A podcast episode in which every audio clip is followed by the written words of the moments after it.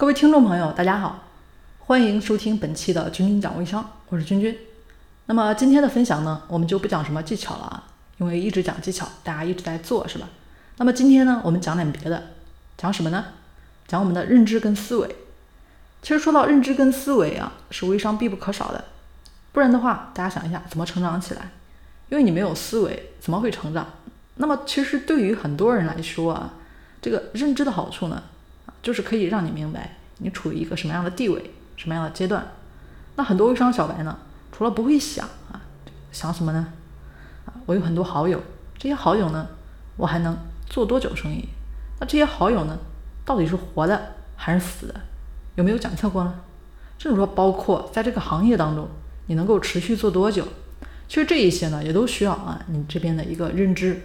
那你如果说不能认清这些事情的一个真相，不能去了解自己所在的这么一个处境，其实呢，也只能是过一天算一天了。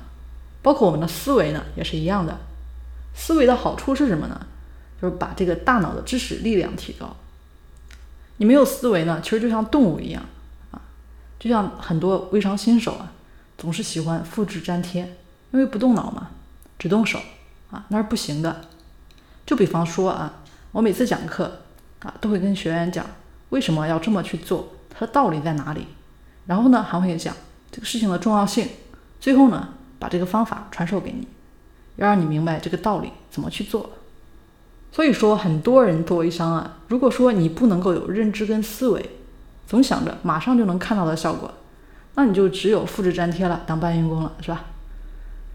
嗯，那包括啊，其实最近很多人找我做推广啊，问我说：“君君老师，这个推广呢，它有什么好处？”